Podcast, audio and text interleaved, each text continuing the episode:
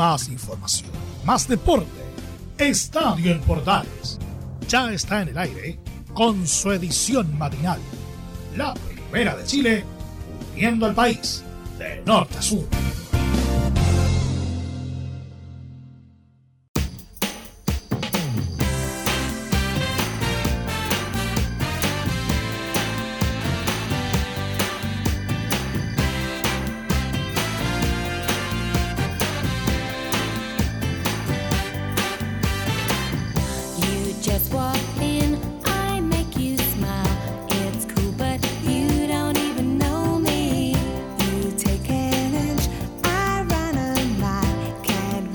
Buenos días, ¿cómo están? Gusto de saludarlos. Comenzamos un estadio en Portales AM de día lunes, esta semana con toda la energía, por supuesto, recordando a las Spice Girls, por supuesto, a través de Portales y nuestra red de emisoras asociadas. Vamos a revisar en este programa un montón de información, porque entre otras cosas, Colo Colo perdió su invicto ante Cobresal, pero aún sigue siendo puntero porque la calera no fue capaz de ganar en su partido ante la Unión Española. Volvió a, desaprovechar la oportunidad de ser líder el cuadro calerano. ¿Ves que tiene la opción de ser puntero? El equipo de Paqui Meneghini termina pagando los platos rotos y no consigue, de hecho, ser puntero del torneo Gustavo Poyet recibió un nuevo golpe y se, se rumora, se rumorea, diría alguno por ahí, que son los últimos días de Gustavo Poyet.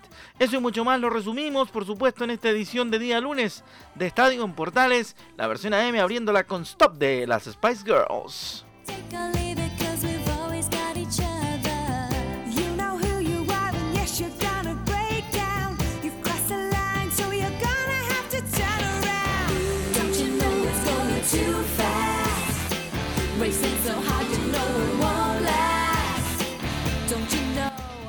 Seguimos entonces y nos metemos rápidamente, entramos en materia porque hay harta novedad positiva. Vamos a empezar con el polideportivo, señoras y señores. ¿Sabe por qué? Porque hay hartas cosas, ¿no es cierto? Está lo de los eh, muchachos del, del de los Juegos Olímpicos de Tokio, de los Paralímpicos. Alberto Abarza ganó la plata y agigantó su nombre en Tokio 2020. El nadador chileno agigantó su nombre en la historia del deporte nacional al colgarte este domingo la medalla de plata de los 200 metros libres en la categoría S2 de los Juegos Olímpicos de Tokio 2020. El deportista nacional ya había ganado oro el martes pasado en los 100 metros espalda, aumentando su cosecha al rematar segundo en la final con un tiempo de 4 minutos 17 segundos 4 minutos 14 segundos y 17 centésimas. A lo largo de la carrera, el chileno siempre estuvo en la pelea por el oro y de hecho tras los primeros 100 metros lideraba la competencia. Pero el brasileño Gabriel Dos Santos mejoró y terminó adjudicándose el oro con un crono de 4 minutos 6 segundos y 52 centésimas. Tercero fue el representante del Comité Olímpico Ruso, Vladimir Dalinenko, con un tiempo de 4 minutos 15 segundos y 95 centésimas.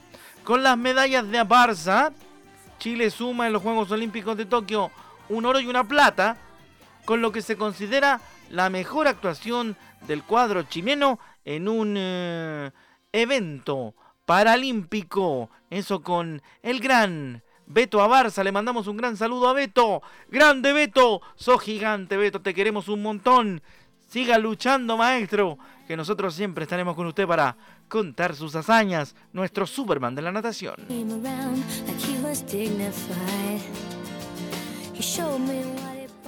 Y también en el mundo paralímpico, señoras y señores, vale la pena contar una última información respecto al tenis.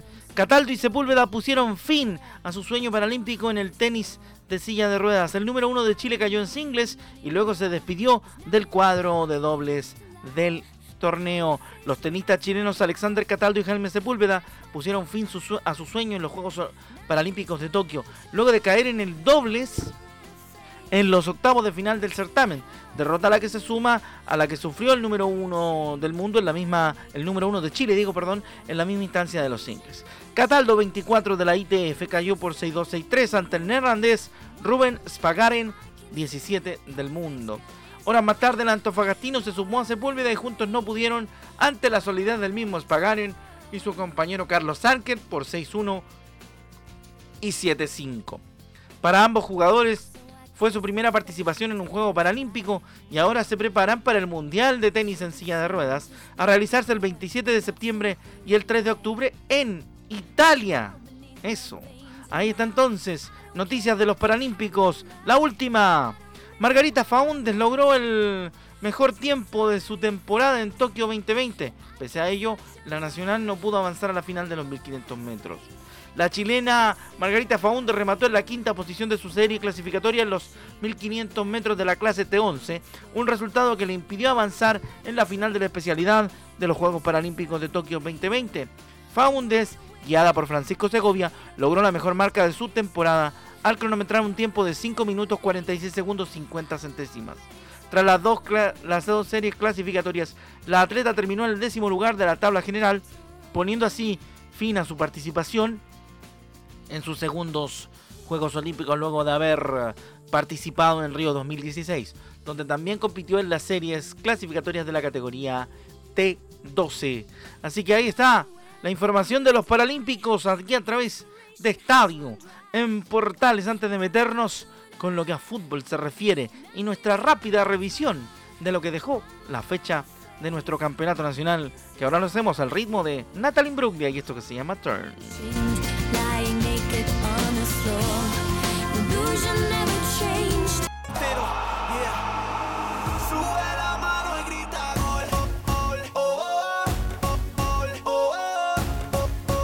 Tiempo de resumen en Estadio en Portales, al ritmo de Cali y el Dandy y esto que se llama Gol.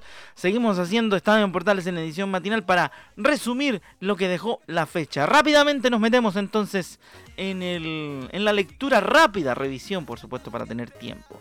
Colo Colo retuvo el primer lugar del Campeonato Nacional pese a la derrota por 0 a 1 ante Cobresal en el Estadio Monumental y Unión La Calera desaprovechó la oportunidad de superarlo por su caída ante la Unión Española en la fecha 19. Además, Gustavo Poyet recibió el último golpe en la Universidad Católica tras una derrota 3 a 0 ante Palestino y Universidad de Chile salvó con un empate eh, un empate con un polémico penal ante Huachipato. Los salvos dejaron atrás 15 partidos sin perder entre torneo y Copa Chile, sucumbiendo ante el cuadro minero en Macul con un solitario gol de Marco Sebastián Pole en la recta final. Iván Morales falló un penal en el minuto 89 en el cuadro del cacique. Por su parte, el equipo cementero se devolvió sin puntos de Santa Laura, luego de 2-1 en contra, que comenzaron ganando con un tanto de Sebastián Sáez pero luego sufrieron una remontada con tantos de Ignacio Lemo y Patricio Rubio.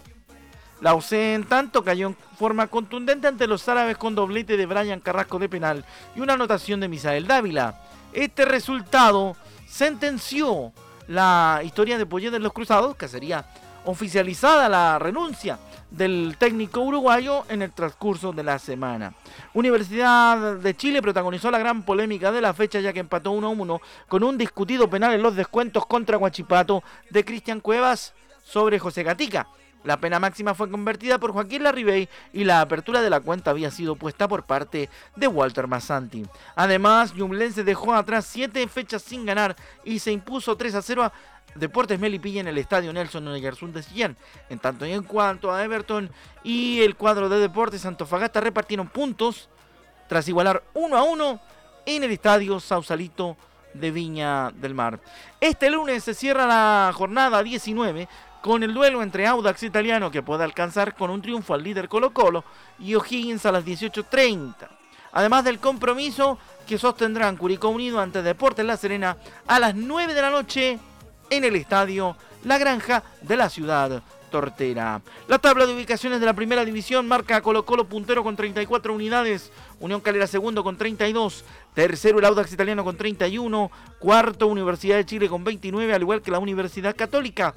27 puntos tiene la Unión Española junto a Deportes Antofagasta que están en el sexto lugar ambos equipos. Octavo Ñublense con 25 al igual que Cobresal que también comparte los mismos puntos. Décimo Everton con 24. Un décimo O'Higgins con 22.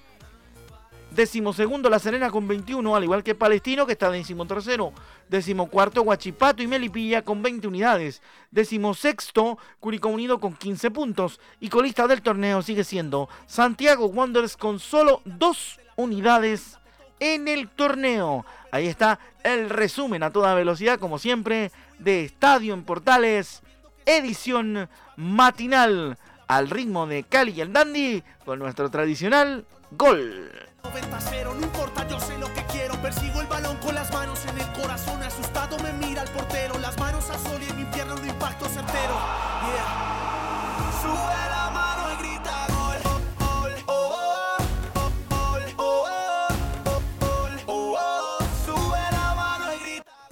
Ahí estaba entonces nuestro tremendo Cali y el Dandy, los muchachos de Cali y el Dandy entonces para contar este resumen. Pero ahora nos metemos en lo que necesitan algunos equipos, un golpe de suerte. Soy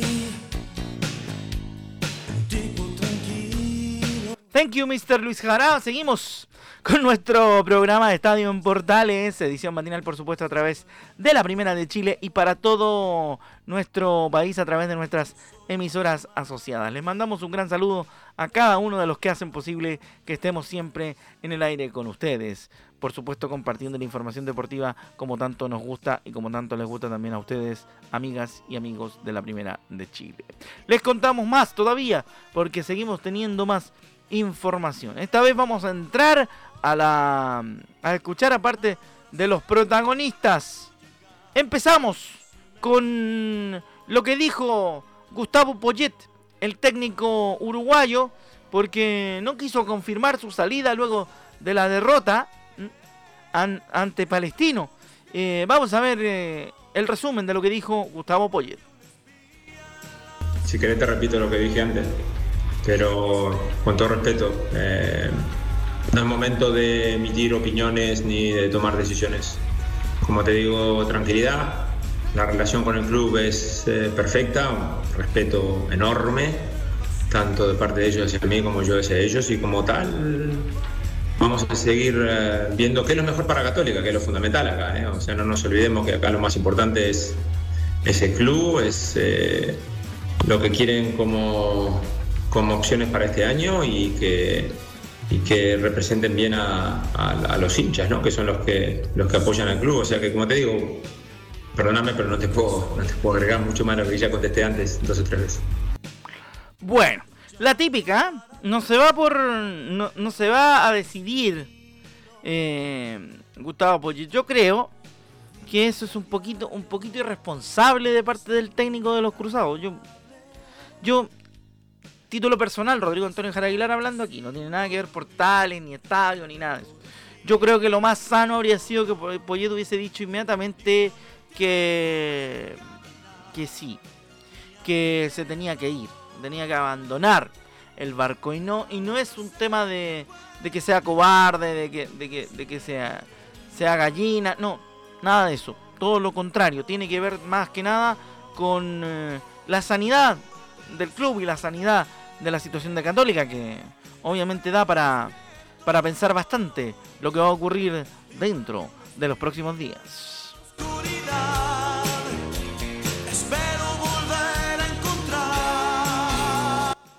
Bueno, seguimos entonces. Más protagonistas hablando, por supuesto, a través de Estadio en Portales, a través de nuestra señal, eh, las señales, digo, que transmiten nuestro programa y, por supuesto, en la edición matinal. Rápidamente les cuento situación de Vidal porque llegó a nuestro país el eh, volante que habló en su llegada a nuestro territorio para sumarse a los trabajos de La Roja y expresó que espera que el equipo llegue, y logre la mayor la cantidad posible de puntos en los duelos de la fecha triple entre Brasil, Ecuador y Colombia. Escuchamos a Vidal en Estadio Portales. Espero que sean tres partidos buenos para nosotros y ojalá sacar la- el máximo. No, no, nunca tuvimos problema nosotros, así que por eso estoy acá y espero, como te digo, rendir al máximo y tratar de sacar la mayoría de los puntos. No con ninguno, no he hablado con ninguno, solo con Alexis cuando está allá, pero con los demás no he hablado. Bien, ahí un poco triste, pero se va a recuperar, así que es lo importante. Ojalá sean los nueve, pero va a ser difícil, trataremos de, de estar a la altura y ojalá nos acompañe la suerte nomás y tratar de sacar lo máximo de puntos. Buena noticia ahí por el lado de Vidal, que por lo menos tiene la intención de participar de esta etapa de la fecha triple de las clasificatorias. En este programa nos damos permiso para vivir la vida loca. Seguimos haciendo Estadio Portales edición matinal.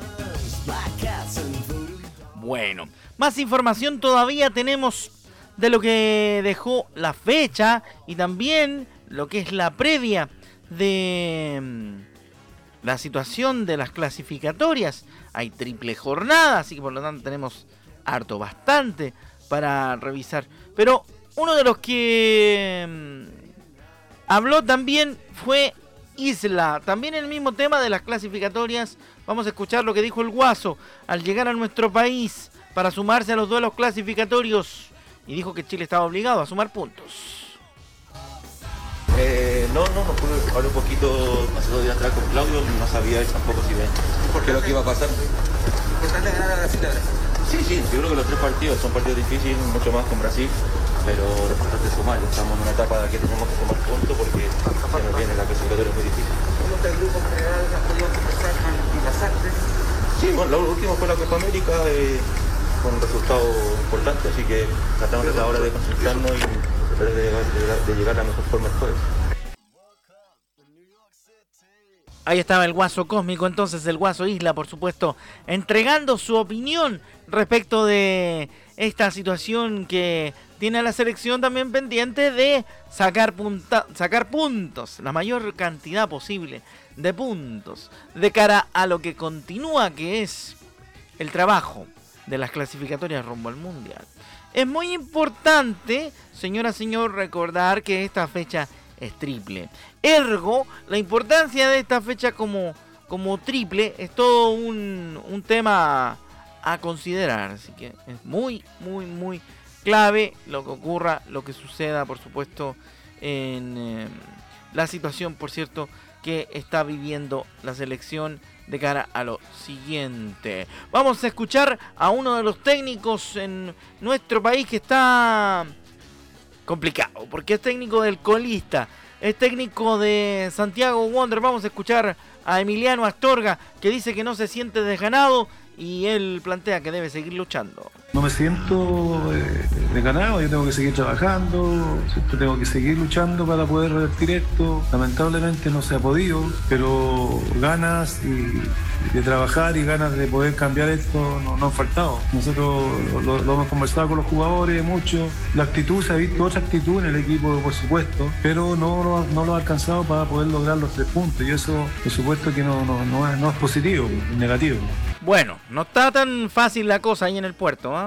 Ya, lo, ya lo contaban los compañeros de estadio en Portales Valparaíso cuando, cuando escuchábamos el otro día la transmisión del partido.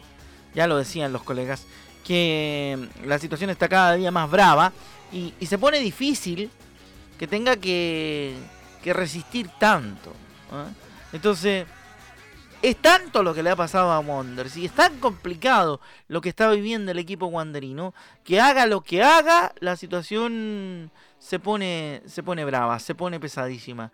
Entonces, eh, es tremendamente difícil, mentalmente por sobre todas las cosas, que se pueda sacar rédito de toda la situación. Vamos con página polideportiva para el último día del BMW Championship de Joaquín Niman. El chileno consiguió una gran participación en la última jornada de el BMW Championship donde se ubicó en el puesto 29 con un total de menos 12 o 12 bajo el par que le ubicó en el puesto 24 de la FedEx Cup. Durante este domingo en el Cabes Valley Golf Club firmó un recorrido de menos 6 con 7 verdes y apenas 2 bogies, lo que lo dejaron bien aspectado en la tabla, aunque lejos del ganador Patrick Cantley, quien se alzó con el trofeo con un 27 bajo par tras un dramático desempate con Bryson de Chambó. El eh, resultado dejó al Nacional con buenas sensaciones de cara al eh, Tour Championship, que es la siguiente etapa de la última sección del año golfístico a nivel norteamericano. Buena noticia por parte del Joaquín Iman. La contamos como siempre en esta mañana de Estadio Portales.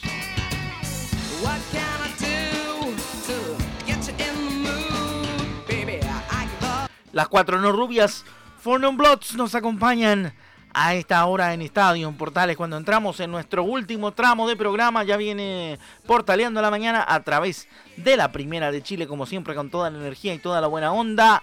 de la primera de Chile. Por supuesto que Rajín debe estar muy contento. ¿eh? Con la victoria de Palestino ante el cuadro de la Universidad Católica, Rajín debe estar, pero feliz, totalmente feliz. Así que vaya el saludo para nuestro querido Rahim Raham, que más de alguna novedad nos va a contar después en el, en el horóscopo, ¿no es cierto? Vamos a ir rápidamente con lo que dice relación a lo que ha estado sucediendo con Colo Colo. Escuchamos a Gustavo Quinteros, el técnico de Colo Colo, analizando la derrota ante el cuadro de Cobresal. Bueno, yo creo que fue una derrota que en algún momento podía pasar, ¿no? Podía pasar, eh, un equipo que se defendió muy bien, que nos cerró los espacios, que jugaba de contra, que no nos llegó tantas veces, pero bueno, aprovechó una, dos, de la primera llegada, de la segunda o la tercera que tuvieron, hicieron el gol. Y nosotros arriesgando mucho para tratar de hacer superioridad y tener más posibilidades de gol, eh, no, no, pudimos contrarrestar ese contragolpe, digamos, del gol. Después al final ya fue todo muy desordenado, ¿no? Porque ya Amor se quedó como, como delantero, ya fue. se desordenó mucho el equipo. Pero de todas maneras, bueno, tuvimos dos o tres situaciones muy claras, incluyendo el penal para convertir y no, hoy no fue un día, digamos, de precisión. El primer tiempo no tuvimos precisión, los extremos, Solari y el pibe Cruz no, no encontraron espacios, no tuvieron la posibilidad de asistir. Así que bueno, nos quedamos hoy lamentablemente sin sumar. Bueno, seguimos en Estadio Portales, última parte tramo final de nuestro programa. Ya escuchamos a Quinteros, ¿ah? que no quedó muy conforme después de el despelote que quedó. No se puede decir de otra manera. El hecho que Colo Colo pierda siempre va a ser, por supuesto, algo fuera de lo normal. Le cuento que por tema de clasificatoria, Valver Huerta fue citado a la selección chilena el zaguero de la Universidad Católica recibió un llamado este domingo. La gerencia de comunicaciones de la Federación de Fútbol de Chile informa que el cuerpo técnico de la selección chilena convocó al jugador de la Universidad Católica Valver Huerta a la selección que se prepara para los partidos de clasificatoria ante Brasil, Ecuador y Colombia informó la federación en una nota de prensa. El jugador se integrará a la selección el día de hoy, lunes 30 de agosto. El equipo de Martín Lazarte prepara los amistosos, perdón, los partidos ante Brasil, Ecuador y Colombia los días 2, 5 y 9 de septiembre en la fecha triple, válida por los puntos, no Rodrigo Antonio como usted dijo erradamente, que mm, era amistoso, no señor, es partido por los puntos, recuerde, vuelven las clasificatorias. ¿ah? Así que Valver Huerta se suma a, a lo que ocurre de cara a esta parte importante ¿ah? De lo que se sabe, por cierto, respecto a esta fase final de cara a la Copa del Mundo. Oye, hablando del mismo tema y ya para cerrar este tema de las clasificatorias, los seleccionados sudamericanos que militan en clubes españoles podrán incorporarse a sus respectivas selecciones para disputar la triple flecha clasificatoria al Mundial de Qatar 2022, tal cual como lo determinó este domingo el Tribunal de Arbitraje Deportivo, el TAS.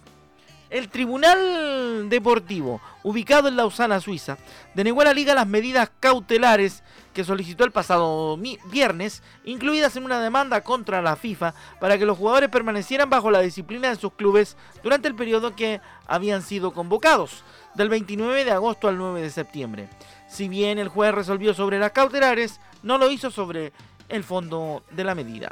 Esta resolución en Chile le permitirá al técnico Martín Lazarte contar con Claudio Bravo, Enzo Rocco y Tomás Alarcón. Así que ahí está el tema. ¿eh? Interesante, por cierto. Muy importante también que se haya sentado ese precedente porque va a ser em, algo de algo de clave en lo relativo a todo lo que ha estado sucediendo, que no se sabía si le daban o no daban permiso a los jugadores para participar de sus selecciones a nivel continental. Bueno, y se nos, se nos agotó el tiempo en Estadio en Portales edición matinal. Rápidamente nos despedimos y los dejamos invitados para la edición de Portaleando la Mañana que viene luego a través de nuestra señal de portales. Nuestros asociados de la red de Medios Unidos continúan con su programación normal y recuerden que a través de Radio Sport, la deportiva de Chile, hay repetición a las 12 del mediodía. Así que un gran abrazo para todos y muchas gracias por su compañía en esta edición. A nombre de todo el equipo que trabaja en el turno matinal de Estadio Portales. Se despide su amigo Rodrigo Jara y también contamos con la edición periodística de nuestro amigo y compañero Laurencio Valderrama para el turno matinal. Nos encontramos en una próxima edición y por supuesto los dejamos invitados para las 13.30 con la pasión de los que saben en la edición central de Estadio Portales.